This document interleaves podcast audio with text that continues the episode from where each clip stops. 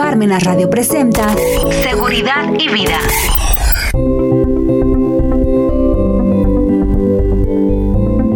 Hola, ¿qué tal? Muy buenas tardes. Bienvenidos a una emisión más de su programa Seguridad y Vida. Y hoy somos bien felices porque hoy, 25 de mayo, se celebra un, el Día del Contador. Y como yo soy contadora, y quiero platicarles acerca de su profesión y el por qué celebramos el 25 de mayo el Día del Contador. Déjenme contarle.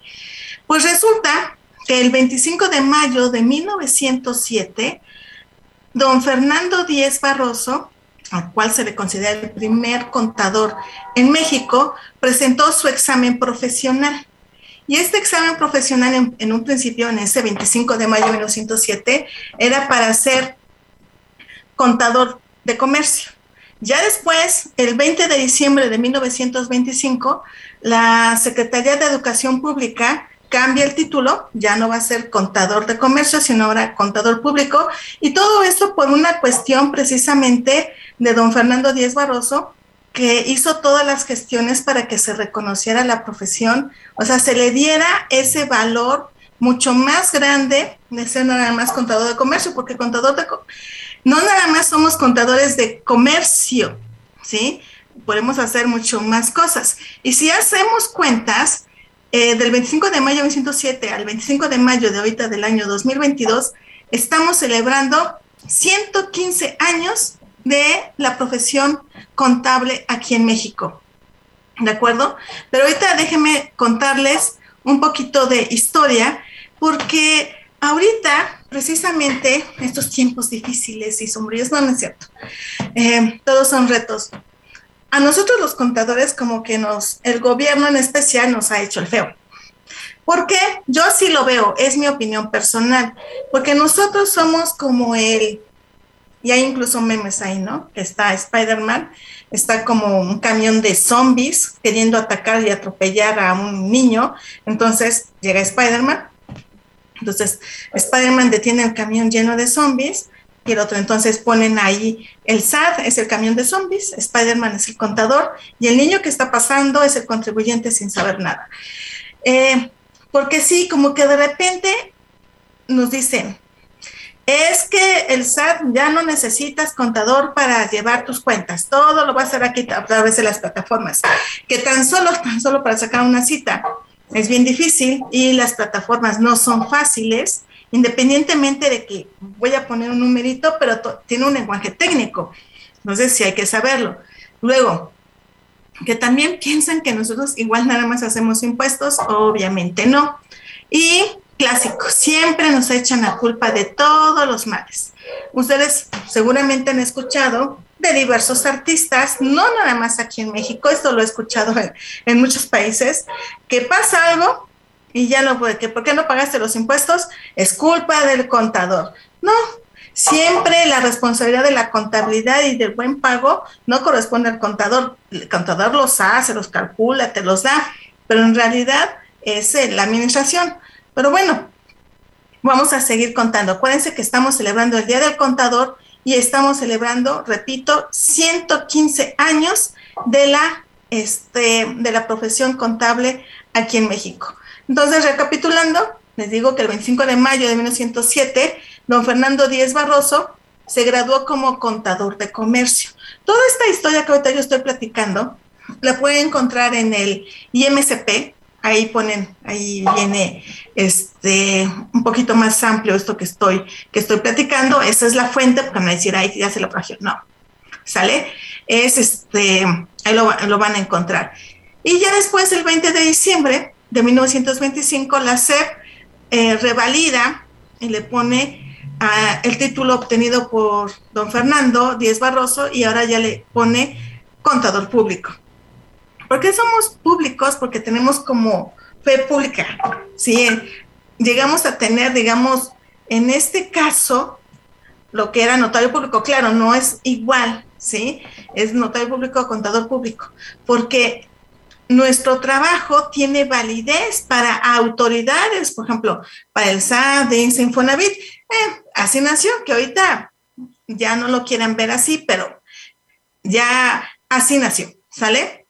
Y don Fernando Díaz Barroso, primer contador de México, pues no nada más se dedicó pues, a lo que antes nosotros llevamos de eh, tenedores de libros, nada más registrar, bueno, no, él se dedicó a estudiar, a investigar y obviamente que la carrera, la profesión contable tuviera un mayor proyección aquí en México. Y él, a su vez, junto con otros grandes contadores de esas épocas, pues fundaron el Instituto Mexicano de Contadores Públicos, donde también fue eh, presidente, ¿sí? Presidente del Colegio de, bueno, perdón, del Instituto Mexicano de Contadores Públicos, ¿de acuerdo?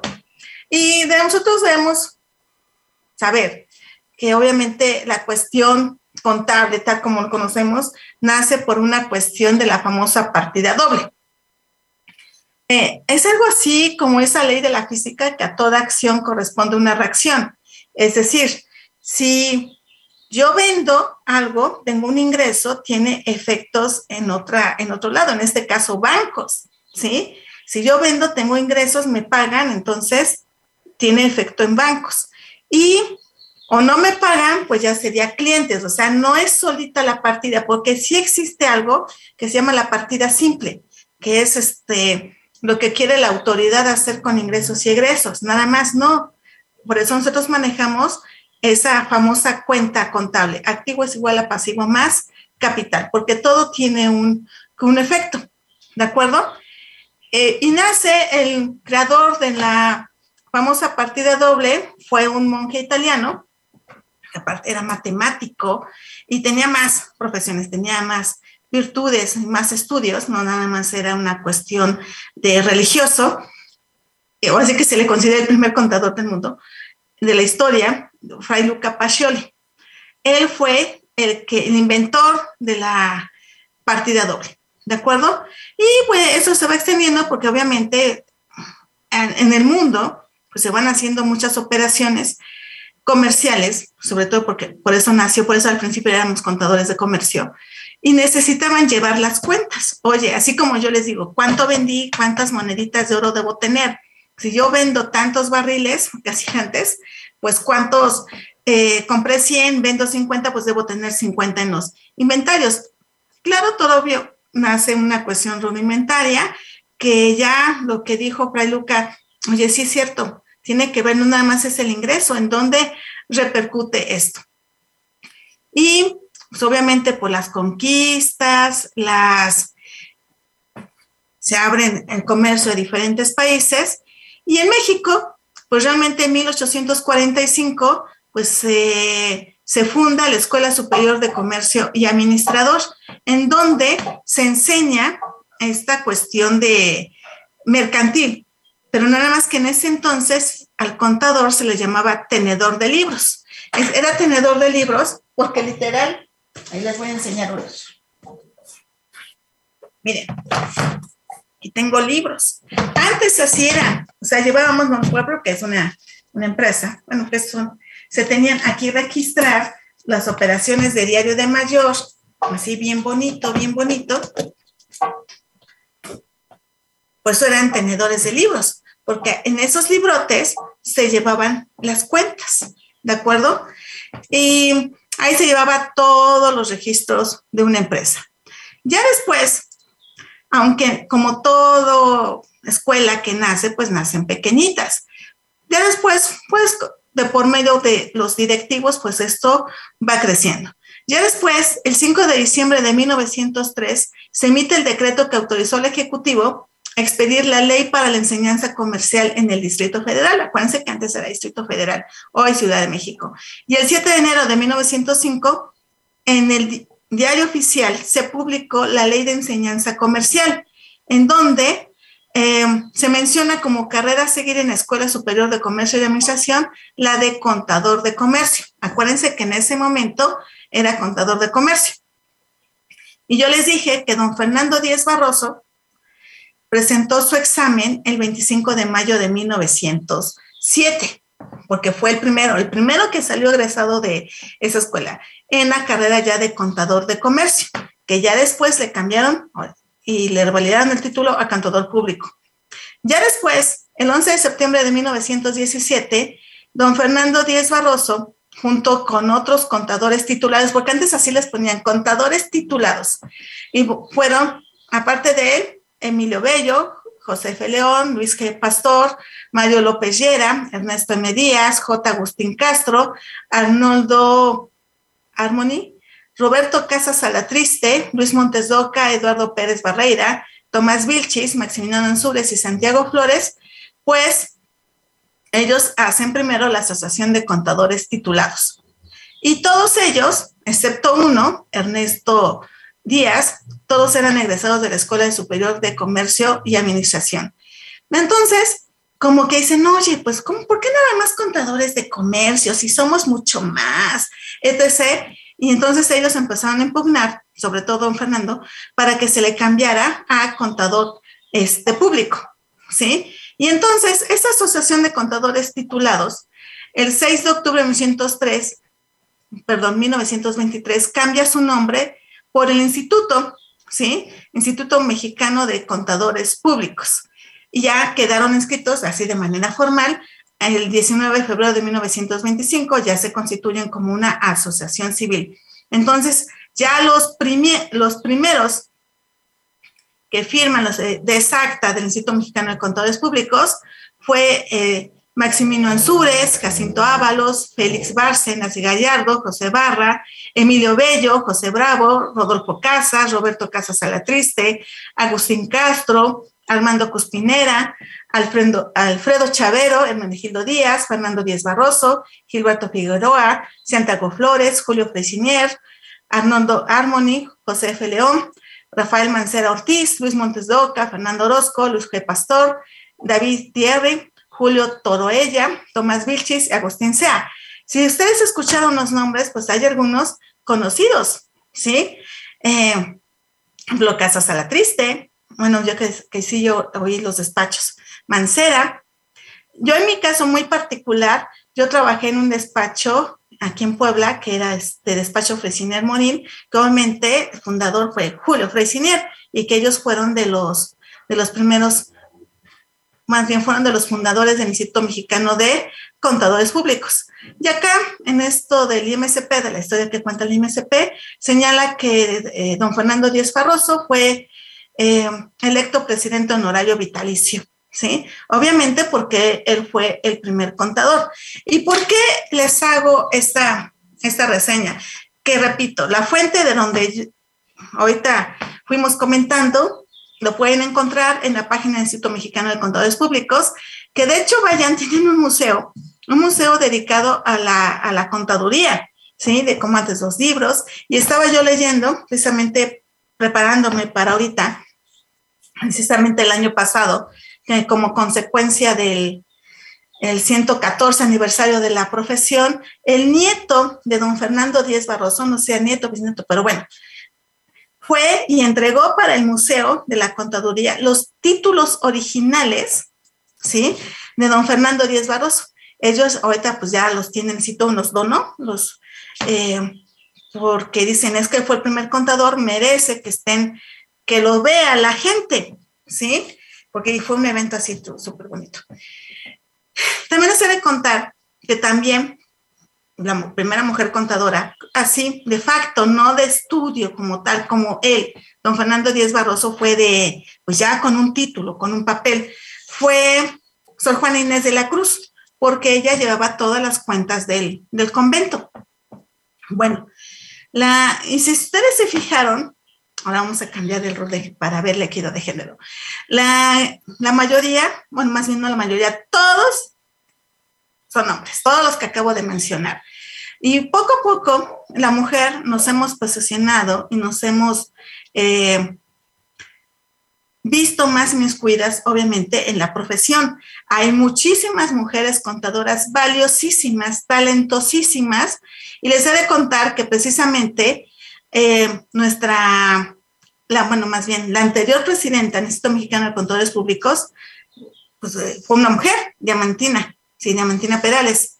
Y ahorita es otra mujer, Laura Grajeda, en, por ejemplo, la doctora Laura Grajeda, en donde estamos viendo, y muchas, hay muchas presidentas de los colegios, porque hay diferentes colegios, y son, así que mujeres presidente. Y ahí es donde yo les quiero tocar eso de que no es nada más una cuestión de hombres. Nuestra carrera va evolucionando.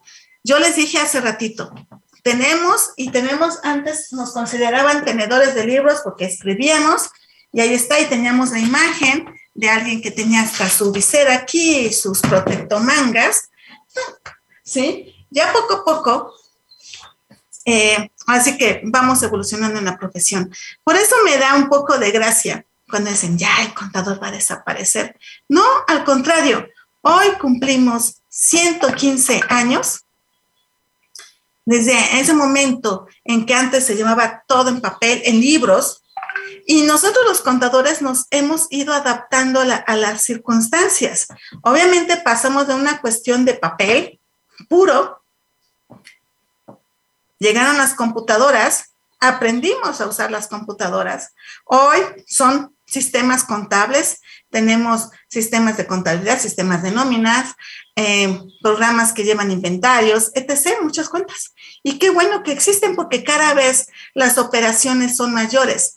Las, las empresas del siglo pasado, sus operaciones no se comparan como las de ahorita. ¿Por qué? Porque ahorita hay una cuestión de globalización. Antes, pues aquí les voy a decir, pues las empresas, pues trabajamos, bueno, estoy hablando, bueno, hablo así, los 60, 70, pues trabajaban un solo turno, de 9 a 6 y vámonos. Y ya no tenían, es más, no había tantas horas extras, nada más eran operaciones aquí en México. Se empieza la globalización y ya tenemos operaciones con muchos países. Hay, no sé, puede haber una matriz en México y una sucursal en Centroamérica, en Sudamérica, o la matriz está en Alemania, con, eh, con sucursales o afiliadas en Asia, en África. Entonces, esto, eh, las operaciones van creciendo y ahorita pues hay empresas que pues, trabajan 24 horas los 365 días del año. En consecuencia, al tener más exigencias las empresas, pues los contadores también tenemos que estar adaptándonos a esas circunstancias. Pasamos de una cuestión de papel a una cuestión de usar medios electrónicos como es una computadora, pero eso ya va más allá. Ahorita tenemos una cuestión de Internet, a usar cuestiones de nube, porque oye, llámale a, a nuestros iguales allá en la India, que les he de comentar, aunque ya se los he, he dicho en algunas, este, ¿cómo les diré? en algunos otros programas en donde yo leí en una, en una revista que este, hace algunos años, lo cual es cierto, por supuesto, que las operaciones en Inglaterra, las empresas, la contabilidad no las llevan en, en, Inglaterra, ¿sí? Están en, lo hacen en, en la India. Y se me quedó muy, muy, eh, ¿cómo se llama?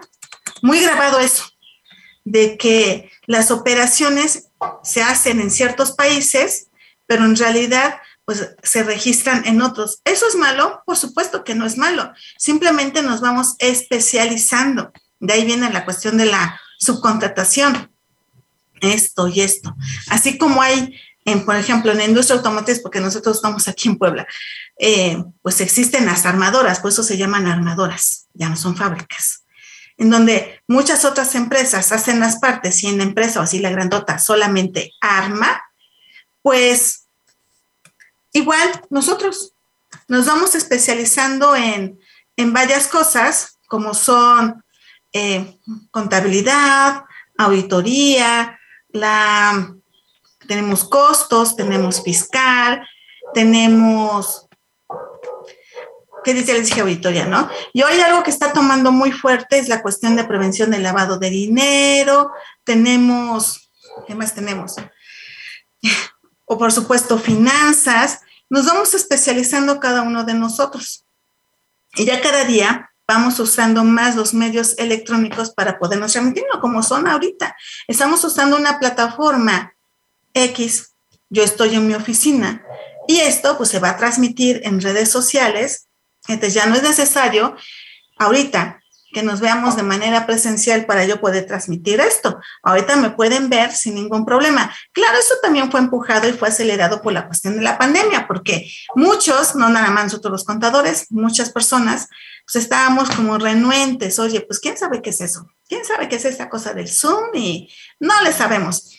Hoy no, ya no. Ahorita ya forma parte de nuestra vida diaria y ya empezamos, oye, pues, ay, no, pues ya hacemos mejor las juntas por Zoom, ya no me voy a ir a Ciudad de México, me ahorro todo el traslado, de todos modos vamos a decir lo mismo. Y el contador va evolucionando, va evolucionando, adaptándose a estas nuevas tecnologías. Ya cada día hay más herramientas, pero no es nada más meter los datos, porque si no, ya, pues, eh, porque también hemos oído eso. Ah, es que entonces los ingenieros van a suplir a los contadores. Obvio, no, ya les dije, tenemos 115 años, no, que nos ayudan, qué bueno, porque nuestras, ya nuestras carreras no hay que verlas de manera aisladas, somos, tiene que haber sinergia entre todas las profesiones y nos ayudamos mutuamente. Obviamente el ingeniero en sistemas me ayuda a diseñar un programa, pero yo sé interpretar ese numerito que está ahí. No somos capturistas, porque luego dicen, ah, es que nada más captura. No, ahí es el número, pero ¿qué significa ese número? Porque somos analistas financieros, ¿sí?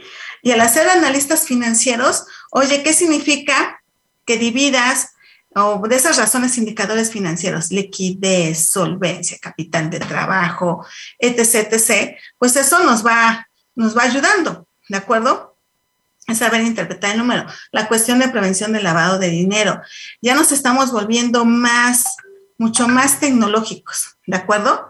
Y eso no hay que olvidarlo. Oye, que de los impuestos, qué bueno, los impuestos, qué padre que ya los sistemas que obviamente fallan, eh, ya está ahí todo precargado. Eso está muy bueno porque eso me va a ayudar a mejor enfocarme a lo que soy, un estratega financiero, ¿sí?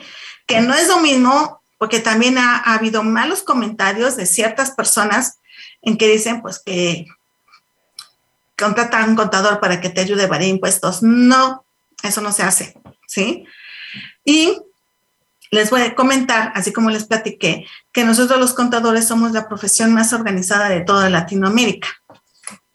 Y tenemos un código de ética. Ah, yo sé, porque en todos lados, en todos lados, en todas las profesiones, en todos los áreas, en todos los lugares, pues siempre hay como personas malas y hacen quedar mal a las demás. Pero siempre hay que procurar. Cuesta trabajo, sí, ¿Las tentaciones son enormes? Sí, pero las satisfacciones son mayores.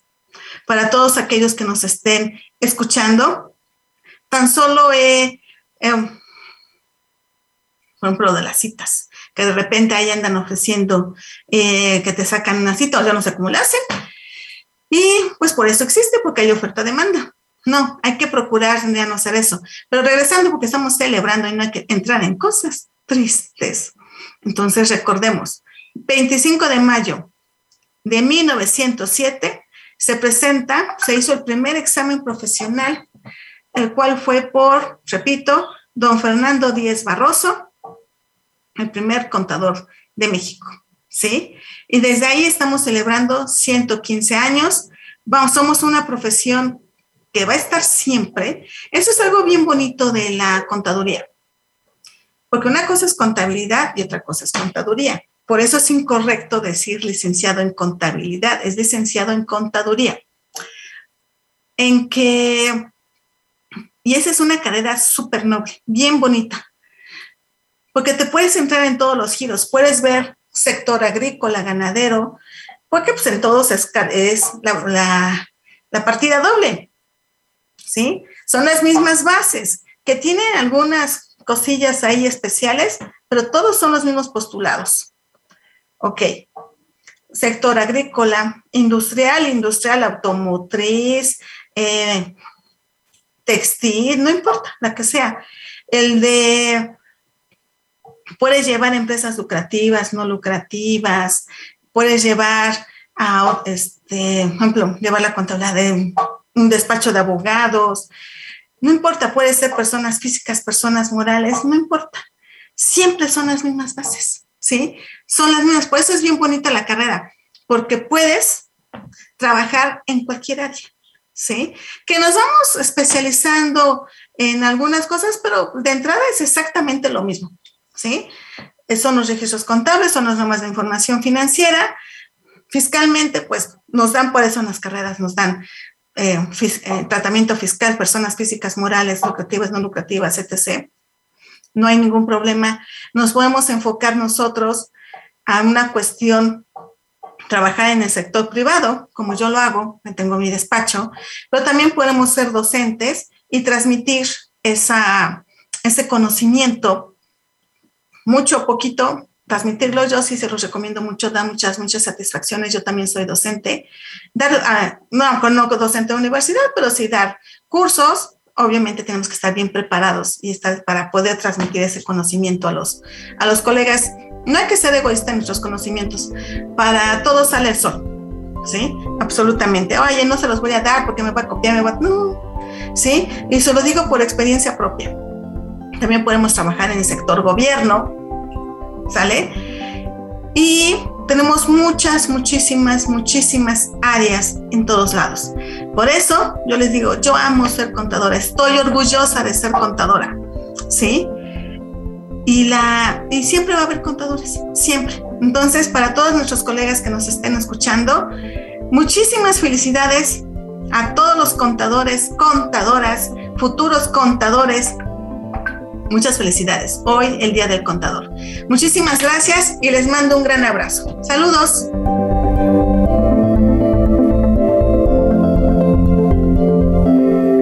Parmenas Radio presentó Seguridad y Vida